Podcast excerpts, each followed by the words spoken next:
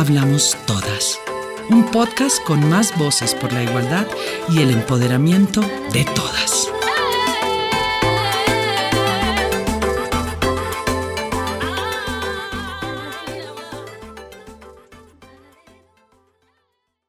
En el mundo, solo el 30% de las personas que se dedican a investigar son mujeres y aquellas que lo hacen en la ciencia tienen menos publicaciones y ganan menos dinero en comparación con los hombres. Esto significa que la brecha sigue abierta en dos sentidos. El primero, relacionado con el acceso y promoción para tener más niñas y mujeres interesadas en la ciencia. Y el segundo, en el reconocimiento de las mujeres que trabajan y dedican su vida a hacer ciencia. Entre más visibilidad demos a las mujeres que lo hacen, más ejemplos tendrán las niñas de todo el mundo para inspirarse. Necesitamos que nuestras niñas estén cada vez más interesadas en desarrollar estudios en tecnología, ingeniería, matemáticas y ciencia. Necesitamos mujeres y niñas que reviertan los estereotipos. El Día Internacional de las Mujeres y las Niñas en la Ciencia busca aportar precisamente a que no haya estereotipos de género en este campo de conocimiento impulsando a todas las personas a reconocer la importancia, la necesidad y el valor de los aportes de las mujeres y niñas en todos los aspectos de la vida humana, incluyendo los científicos. Yo soy Alexandra, soy física, soy colombiana, soy mamá de Valentina y Leonardo, soy deportista, soy soñadora, soy amante de las buenas películas, soy amante de la naturaleza y de las montañas, soy amante de lo verde, soy emotiva, soy también tranquila, soy feliz. Yo soy Alexandra Olaya Castro, soy física eh, y en este momento vivo en Inglaterra, trabajo en University College London, soy profesora e investigadora y mi área de investigación es la física cuántica y haciendo puentes con la biología a nivel molecular. Yo soy Kelly, soy estudiante, soy alegre, soy curiosa, soy una niña muy apasionada por lo que le gusta soy muy creativa, soy muy innovadora, soy muy empática y luchadora por lo que quiero. Mi nombre es Kelly Idane Córdoba García, tengo 14 años de edad, soy de la ciudad de Quito Chocó. Hago parte de la Escuela de Robótica de Chocó, soy estudiante de ella. Estoy cursando el grado noveno de bachillerato en la institución educativa femenina de enseñanza media de Quito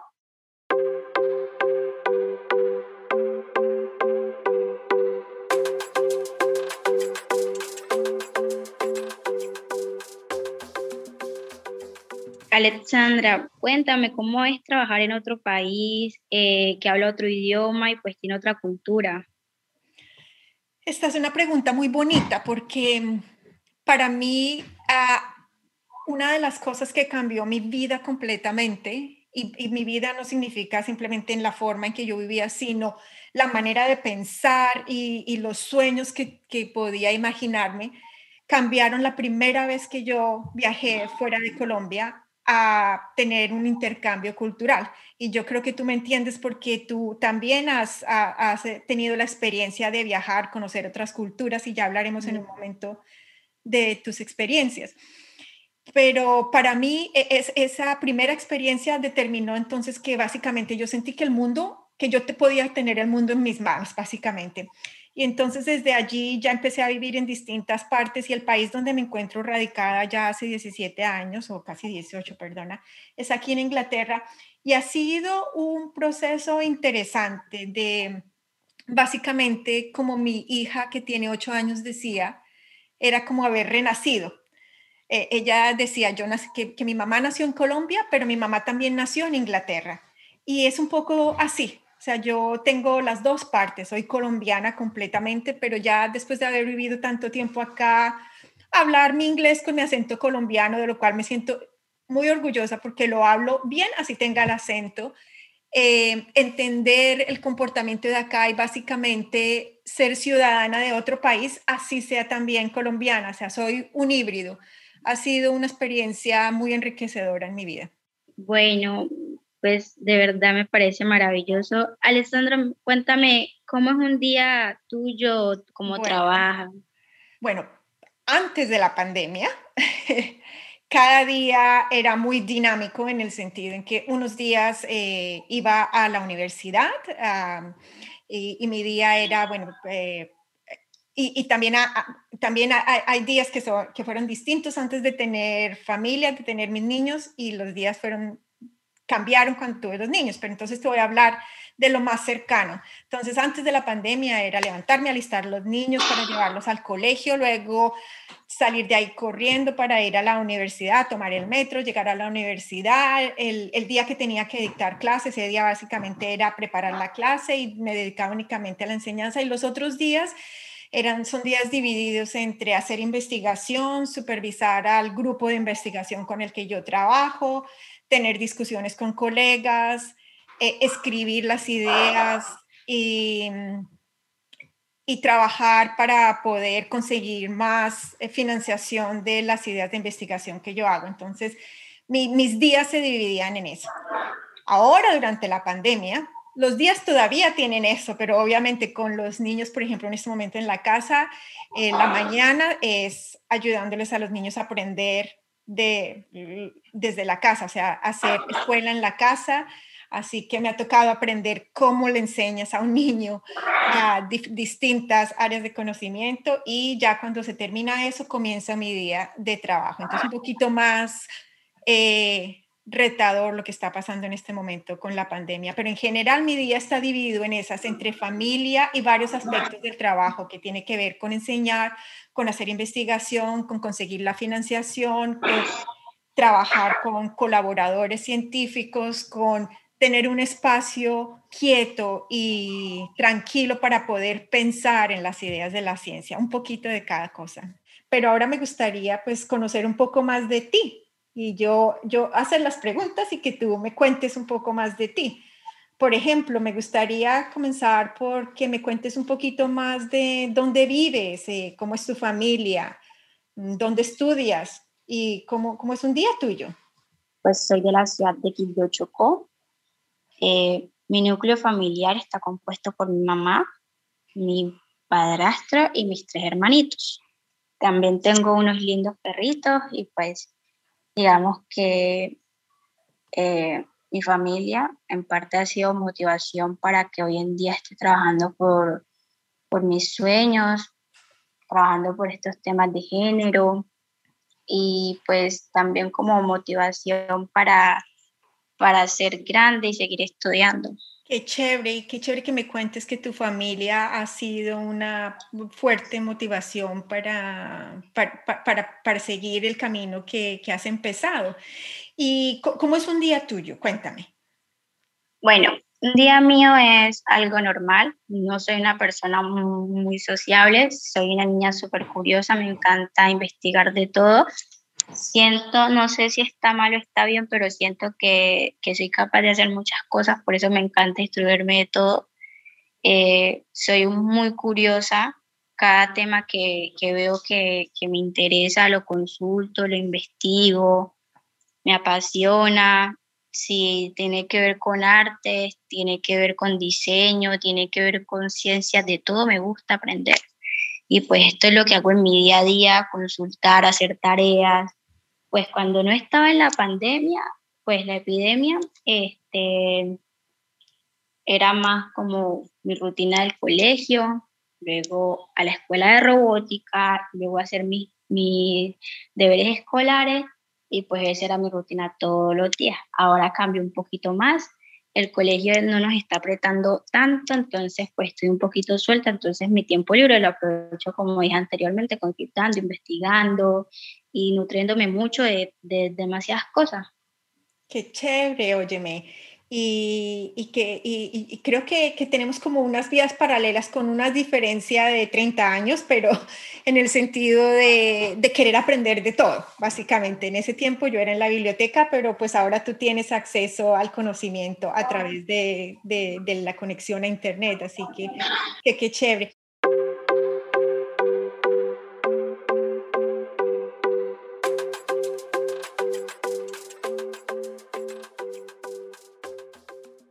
Alexandra, cuéntame, ¿cómo te diste cuenta de que la física te apasionaba?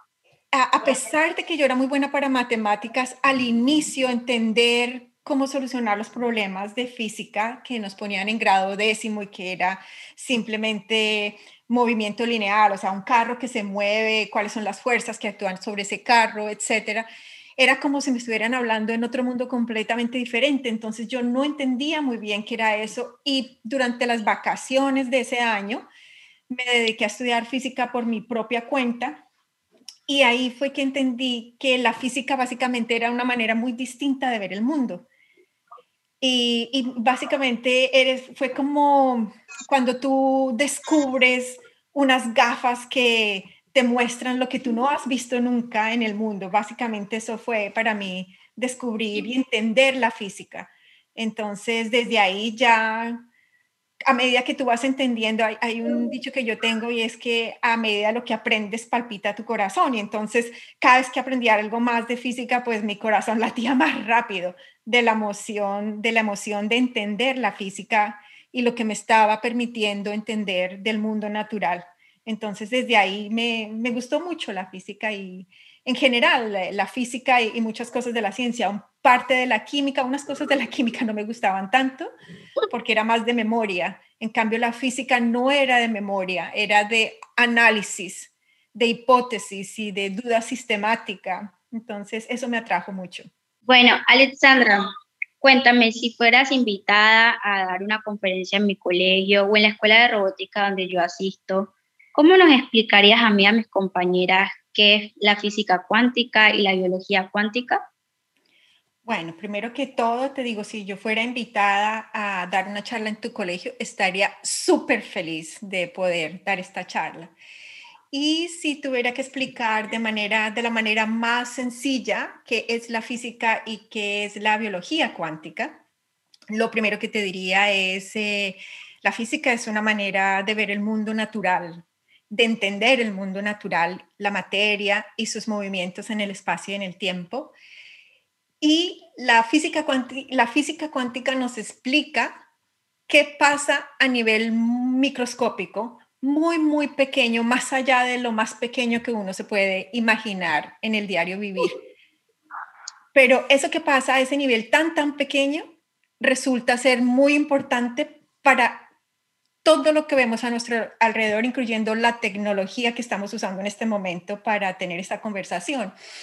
Eh, eso es parte, eso, la física cuántica te, te ayuda a entender eso la biología cuántica, entonces yo lo que hago es entender qué pasa en sistemas biológicos en esas escalas que son muy, muy pequeñas. Y si tú te quieres imaginar qué tan pequeño es, entonces imagínate que coges una hoja de un árbol y coges un pedacito de la hoja, más o menos de un centímetro cuadrado, un área de eso, y ahora divides eso en un millón de partes y coges una partecita de esa y la divides en otro millón de partes y esa parte, ese es el tamaño de, esa es la escala que me interesa a mí entender, porque aunque tú no lo creas, en esa escala, la física que pasa en esa escala determina en gran parte, por ejemplo, cómo absorben las plantas la luz o cómo se transforma la energía que se ha absorbido. Cómo se mueven los electrones en esa escala determina muchos procesos en, en la vida. Entonces a mí me interesa entender a ese nivel esos procesos moleculares. Esa sería como la manera que yo, yo soy como una detective del mundo microscópico, básicamente. Alexandra, ¿me podrías contar cómo la ciencia puede ayudar a mi ciudad, a mi barrio y a mi colegio? Pues mira, la ciencia puede ayudar de muchas maneras. La primera manera y fundamental para cualquier persona y para cualquier ciudadano es que te enseña analizar las cosas de una manera muy distinta, en la cual tú partes de la evidencia para, para entender un fenómeno.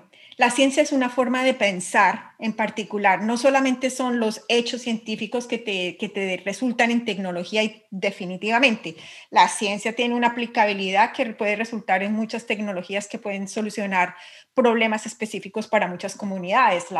La, luz solar, cómo purificar el agua, cómo eh, crear un puente que sea seguro, etcétera. Todo esto tiene su base en la ciencia, pero no solamente es esa aplicabilidad lo que te sirve, lo que le sirve a una persona en un colegio, en una ciudad o en un país, es también el pensamiento científico, la manera de pensar de la ciencia. Y la manera de pensar de la ciencia se basa en tener una hipótesis y en tener unas respuestas a esas hipótesis que están basadas en evidencia, en hacer una duda sistemática de esas, de esas de tu respuesta a una hipótesis, de llegar a un consenso que no, no es no es un consenso democrático, un consenso en donde los argumentos y la evidencia pesan, más allá de que tantos respondieron sí, que tantos respondieron no. Entonces, la ciencia es una forma de pensamiento y de acercarse al mundo y de entender el mundo que es poderosa, porque te permite transformar el mundo de una manera que no otro conocimiento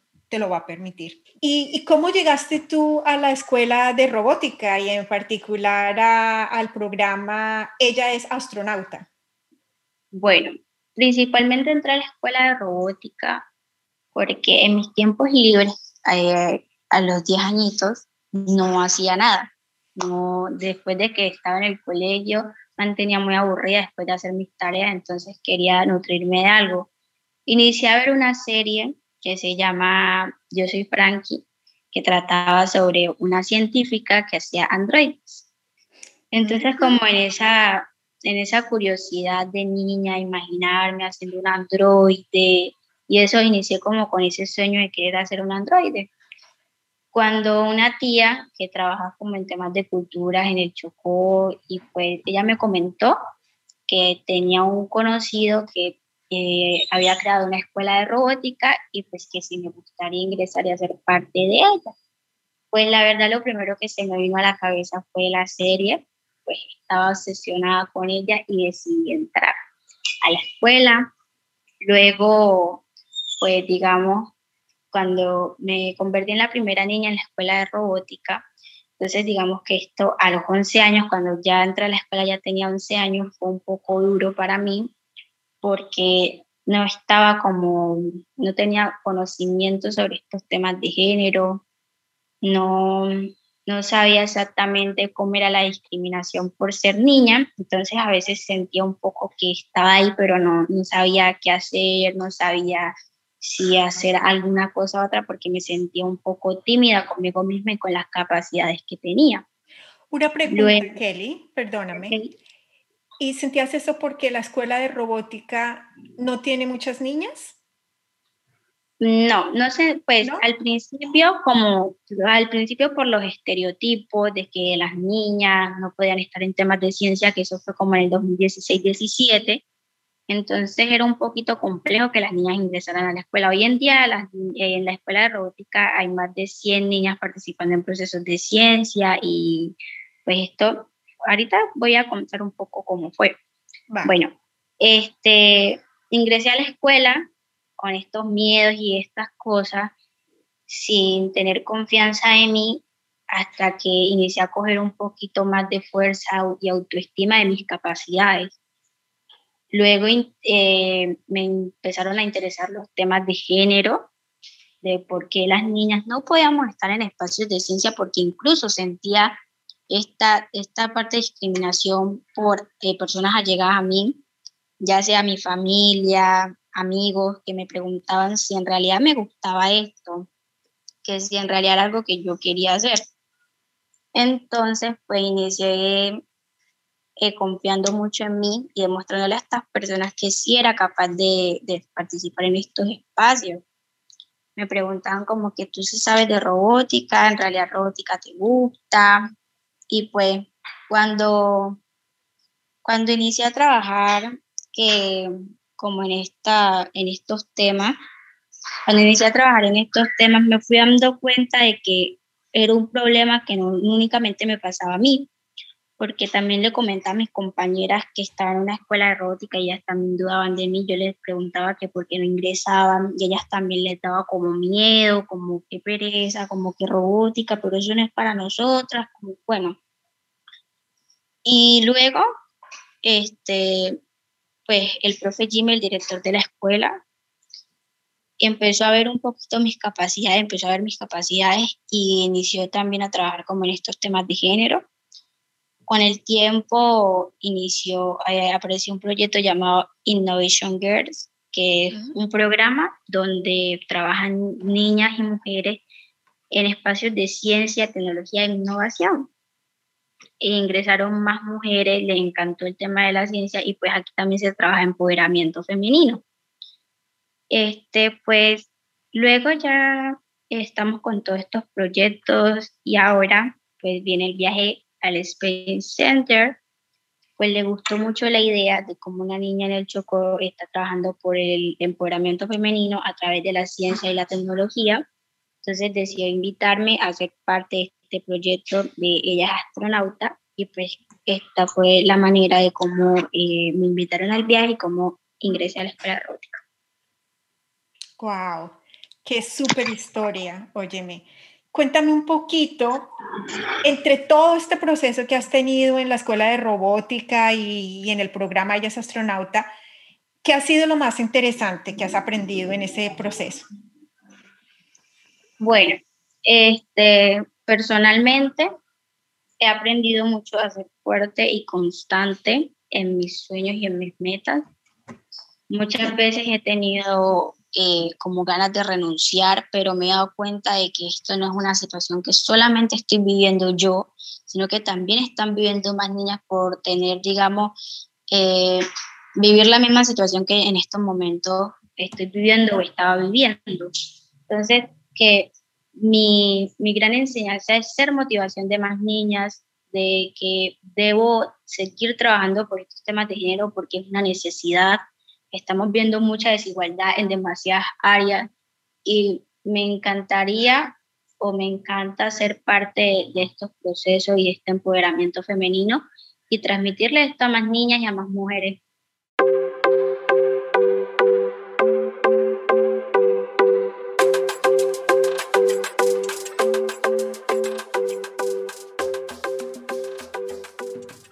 En tu largo camino, estudios académicos y trabajo en la investigación, ¿alguna vez te has sentido discriminada por ser mujer? Em, la respuesta corta es sí. A, través de, de, mi carrera científica sí he tenido experiencias, o sea, no voy a decir que ha sido continuamente, pero sí he tenido experiencias en donde es, es no solamente sentido, he vivido el sesgo negativo hacia las mujeres. Y mm, una que he contado en otras ocasiones, que, y la, cuento porque es impactante, eh, porque se, juntan varias cosas, no solamente es el hecho de ser mujer, pero es el hecho de ser mujer latinoamericana, dentro de latinoamericana, Colombia, entonces hay una intersección de, de aspectos que, se traducen en muchas personas asociar eso con unos sesgos negativos. Entonces, por ejemplo, una experiencia que recuerdo fue en una conferencia en Alemania en donde uno de los profesores más em, antiguos y de más alto prestigio que estaba en esta conferencia, ah, me dijo que si yo estaba en la conferencia para servirles el vino. A él exacto, a él le pareció que era algo muy gracioso, un chiste para hacer, eh, pero por supuesto que no es un chiste. Em, afortunadamente varios de sus colegas, pues en el momento no dijeron nada, pero posteriormente se acercaron a mí y me hablaron, dijeron que qué vergüenza eso. Me hubiera gustado que le hubieran dicho a él y que hubiera sido ahí pero es una de las pocas y, no, es que sea continuo, o sea, no voy a decir porque yo he contado con mucha suerte de las personas con las que trabajo, pero sí han habido momentos en donde estas experiencias han sucedido y cuando este conjunto de experiencias se acumula, pues obviamente tienen un efecto. Esta en particular tuvo el efecto de que nunca se me va a olvidar.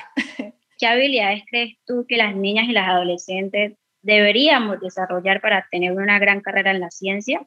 Yo creo que en particular para las mujeres hay un aprendizaje que es muy importante para poder seguir en la carrera científica y es que aunque el contexto y aunque muchos mensajes sociales y aunque en el colegio en algunas ocasiones hayan dicho, ah, que las niñas no son buenas para matemáticas, es aprender a despegarse de ese estereotipo y estar convencidas y dispuestas a romper ese estereotipo. Entonces, yo sí creo que además de todas las habilidades que cualquier persona que, se, que quiera hacer una carrera científica tiene que tener, habilidades básicas, creatividad, solucionar problemas, eh, querer em, analizar las cosas de manera muy detallada y sistemática, creo que las mujeres también tenemos que desarrollar esa necesidad de romper el estereotipo para que el estereotipo no nos detenga en perseguir la carrera científica. Ok, Alexandra, eh, ¿qué valor diferente sientes que le aportamos las mujeres a la ciencia? Yo sí creo que dada que las mujeres hemos tenido una, una experiencia cultural diferente, el haber tenido esa experiencia cultural diferente y el haber tenido que enfrentar sesgos y a pesar de esos sesgos, entrar en una carrera científica sí trae un valor adicional a las comunidades científicas y es que trae esa conciencia de cómo hay cosas que pasan en la ciencia y que las, comunidades científicas pueden ser ignorantes de ellas, pero las personas que enfrentan esos sesgos no.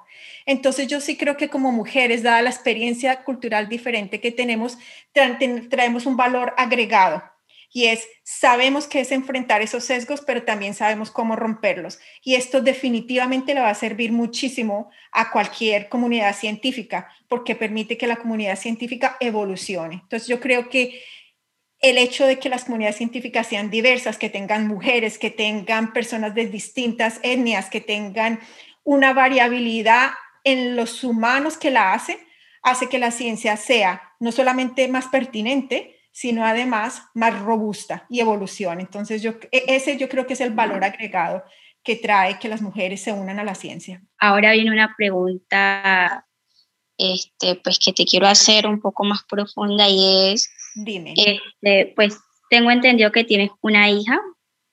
Tengo una hija eh, y un hijo. Y un hijo. Pues vamos a hablar más como el tema de género. Este, ¿Cómo le enseñas a tus hijos la equidad de género eh, por medio de la ciencia y la tecnología? Pues mira que esta es una pregunta muy linda, Kelly, porque obviamente yo tengo una niña y un niño acá y con ellos hablamos directamente de, la igualdad de oportunidades para todas las personas y también hablamos desde cosas muy sencillas, por ejemplo, acá, sobre todo de romper los este, estereotipos, que es muy importante para esa equidad de género. Entonces, por ejemplo, te, digo, a, mi niño le gusta ponerse los vestidos de Valentina, de mi niña. Y al inicio, cuando él iba al jardín infantil, las personas en el jardín infantil me llamaban a decirme, ay, oye, eh, a tu niño le gusta ponerse los vestidos, no sabemos tú qué piensas de eso. Y yo, los vestidos son ropa. Si el niño quiere poner vestidos, pues que se los ponga los vestidos. Y, y, fue la respuesta de acá lo mismo. ¿No puedo poner vestidos? Si los vestidos, los vestidos son ropa. ¿Quieres ponértelos? Ponte los vestidos. La niña, me quiero poner esto y cortar el cabello. Póntelo. O sea, mi enseñanza para ellos es en el día a día, en romper esos estereotipos en el día a día. Cuéntame, ¿cómo específicamente te ha apoyado tu familia y también tu colegio en este proceso? Uy, bueno, este, vamos a hablar de cosas positivas y de cosas negativas porque así es la vida. Exacto. Al principio no tuve apoyo de, de toda mi familia porque también estaban con ese tema como que sí, sí será que le gusta, como que sí será que no, porque es mujer, será, será que invertimos en este proceso, será que la ayudamos a que crezca. Entonces al principio me tocó solita, con la ayuda del profe Jimmy, la escuela, solita, sola.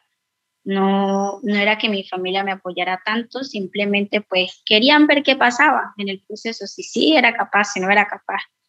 Entonces, poco a poco, cuando eh, inicié a soltarme más, inicié a demostrar en realidad quién era, porque ni siquiera en estos momentos, en esos momentos sabía quién era yo, cuáles capacidades tenía, ni tampoco mi familia sabía eso. Entonces, poco a poco se, se, fueron dando cuenta de las capacidades que yo tenía.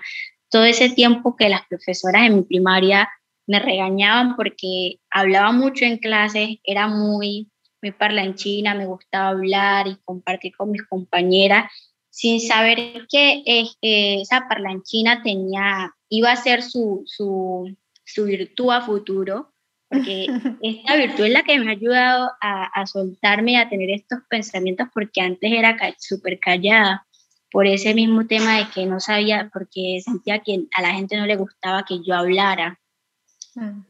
Este, pues inició por ahí y en mi colegio, pues en mi escuela, como digo, eh, tampoco recibía apoyo porque ni siquiera mis docentes sabían de los procesos que yo estaba viviendo hasta el 2019 prácticamente, que fue cuando inició a rondar eh, la información o la noticia de que los niños del Chocó iban a China, un mundial de robótica. Entonces ahí fue que algunos docentes, algunos profesores iniciaron como a confiar en las capacidades que tenía, aunque hoy en día no todos confían en mis capacidades porque muchos me han puesto problemas, que por los viajes a veces necesito como tiempo, no me dan como esa, esa, ese espacio para yo poder estar en estos procesos. Me presiona mucho porque no sé si en todas partes así, pero en Quito por lo general un estudiante lo califican por su parte académica, no por los procesos que esté viviendo. Entonces, estar en estos procesos eh, hizo un poco que mi nivel académico de tanta presión porque estaba más pequeña bajara. Entonces, en vez de recibir apoyo de las personas, lo único que escuchaba de mis docentes era que si no podía con esto, que me saliera, que si no era capaz de hacer esto, que me saliera que si yo en realidad tenía las capacidades para hacer esto, que, bueno, un montón de cosas. Cuando inició el viaje, muchos profesores me decían como que ahorita que yo estaba en la fama, o sea, cosas que yo decía como, ¿cómo es posible que un docente le diga esto a un alumno que simplemente está por cumplir un sueño? Que un, eh, que un alumno sea mal estudiante no significa que al futuro vaya a ser un fracasado, porque en otras áreas se puede desempeñar mucho mejor y le puede ir mucho mejor que siendo una persona estudiada y un profesional. Este, digamos que, que eso, fue, eso es mucho lo que he vivido en mi, en mi, en mi escuela y en mi colegio, porque todavía lo vivo. Y pues por parte, la parte familiar, pues esto es todo lo que me ha pasado. Oye, Kelly, qué experiencia esta que me cuentas y qué fortaleza la que has tenido para navegar estas, eh, ¿cómo los llamamos? Obstáculos, estas dificultades en, seguir tu camino. Y a los profesores de tu colegio va a tocar tener una charla con ellos, ¿no? A ver si, si, si empiezan a entender los procesos educativos de una manera distinta. Ah, pero, pero te felicito realmente porque me gusta mucho que, que eres tan consciente de decir, bueno, hay que hablar de lo positivo y de lo negativo, porque tú obviamente así esto lo van a estar escuchando muchas personas, eh, no, no, no, nos podemos quedar con solamente una parte de la versión y tu fortaleza es de mucha admiración, Kelly. Si estuviera allá, te daría un abrazo. Muchas gracias, igualmente. ¿Hay alguna científica o cual científica colombiana o del mundo que te haya inspirado hoy en día? Siento siendo sincera, la señora Mabel Torres, que hoy en día es la ministra de Ciencia, Tecnología e Innovación Colombia. Sí. Este, pues siendo chocuana, siendo mujer, siendo negra, siento que ha podido con tantas cosas que, que me pregunto si yo, si yo lidiaría con todo eso estando en su posición, estando en su cargo, ya que no es fácil estar rodeada de tantos hombres como estar rodeada de, tanta, de tantas cosas negativas y llegar a un puesto político sin, digamos, hacerle daño a nadie, siendo la persona honesta y que una mujer que es científica trabaje en estos temas y es significativo y para mí significa mucho y siento que ella es una gran inspiración para mí y para muchas niñas.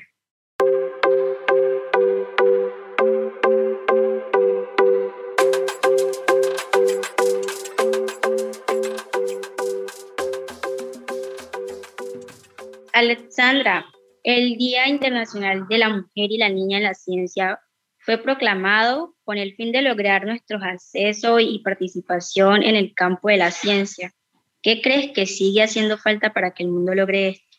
Yo diría que hay tres cosas que se necesitan que las distintas comunidades, las comunidades educativas, las comunidades científicas y la sociedad hagan para que el acceso a la educación científica sea una oportunidad real para cualquier niña.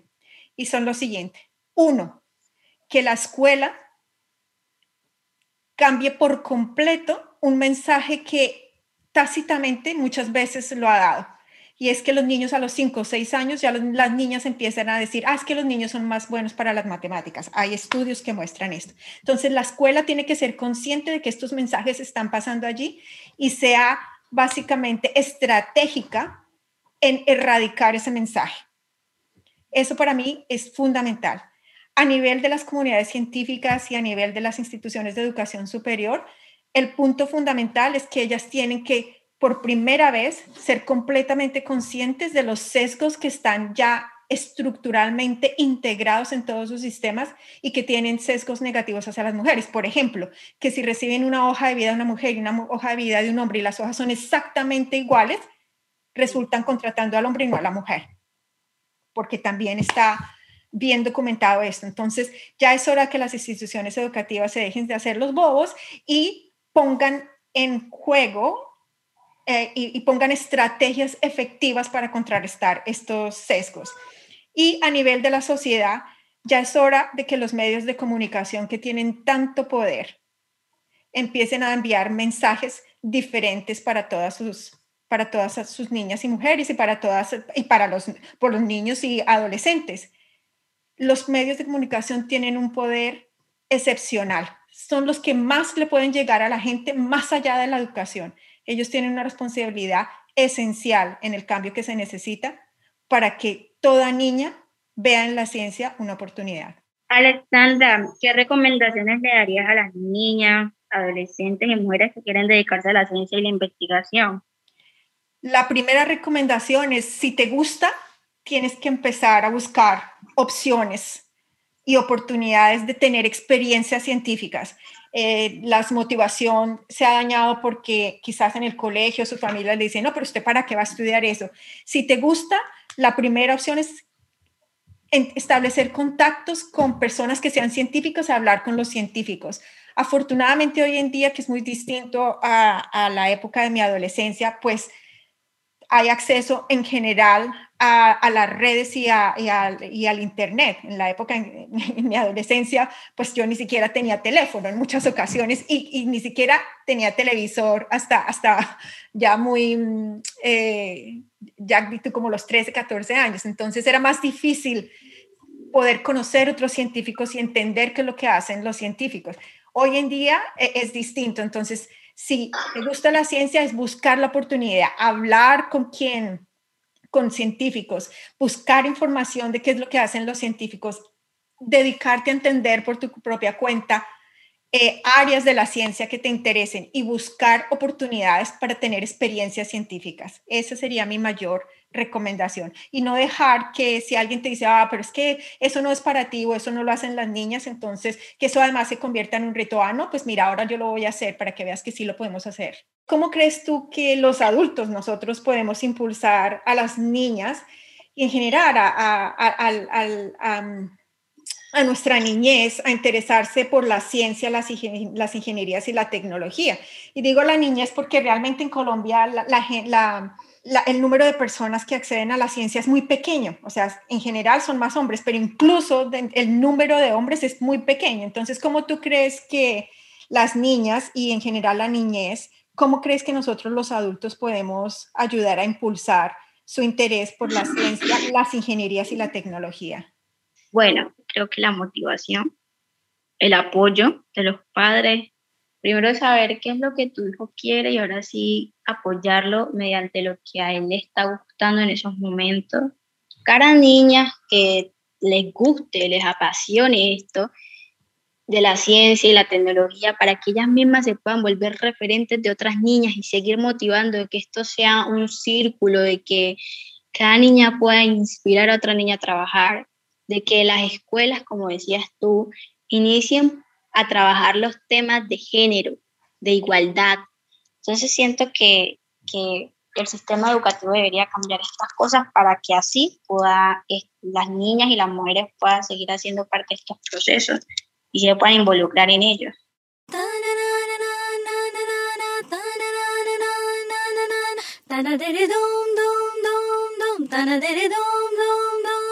Siempre vas a encontrar comunidades que están pensando de manera similar a ti.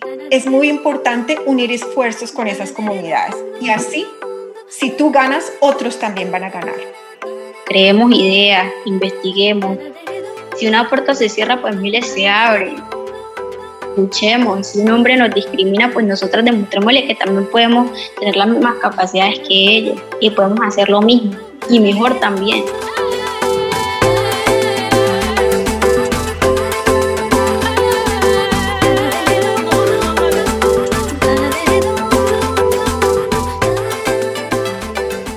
Esto fue Aquí Hablamos Todas, un podcast con más voces por la igualdad y el empoderamiento de las mujeres y niñas en Colombia.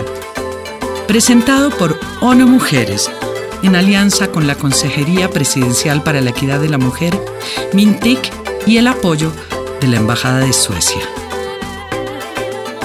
Si una niña, una mujer, puede oírlo, puede serlo. Gracias por escuchar.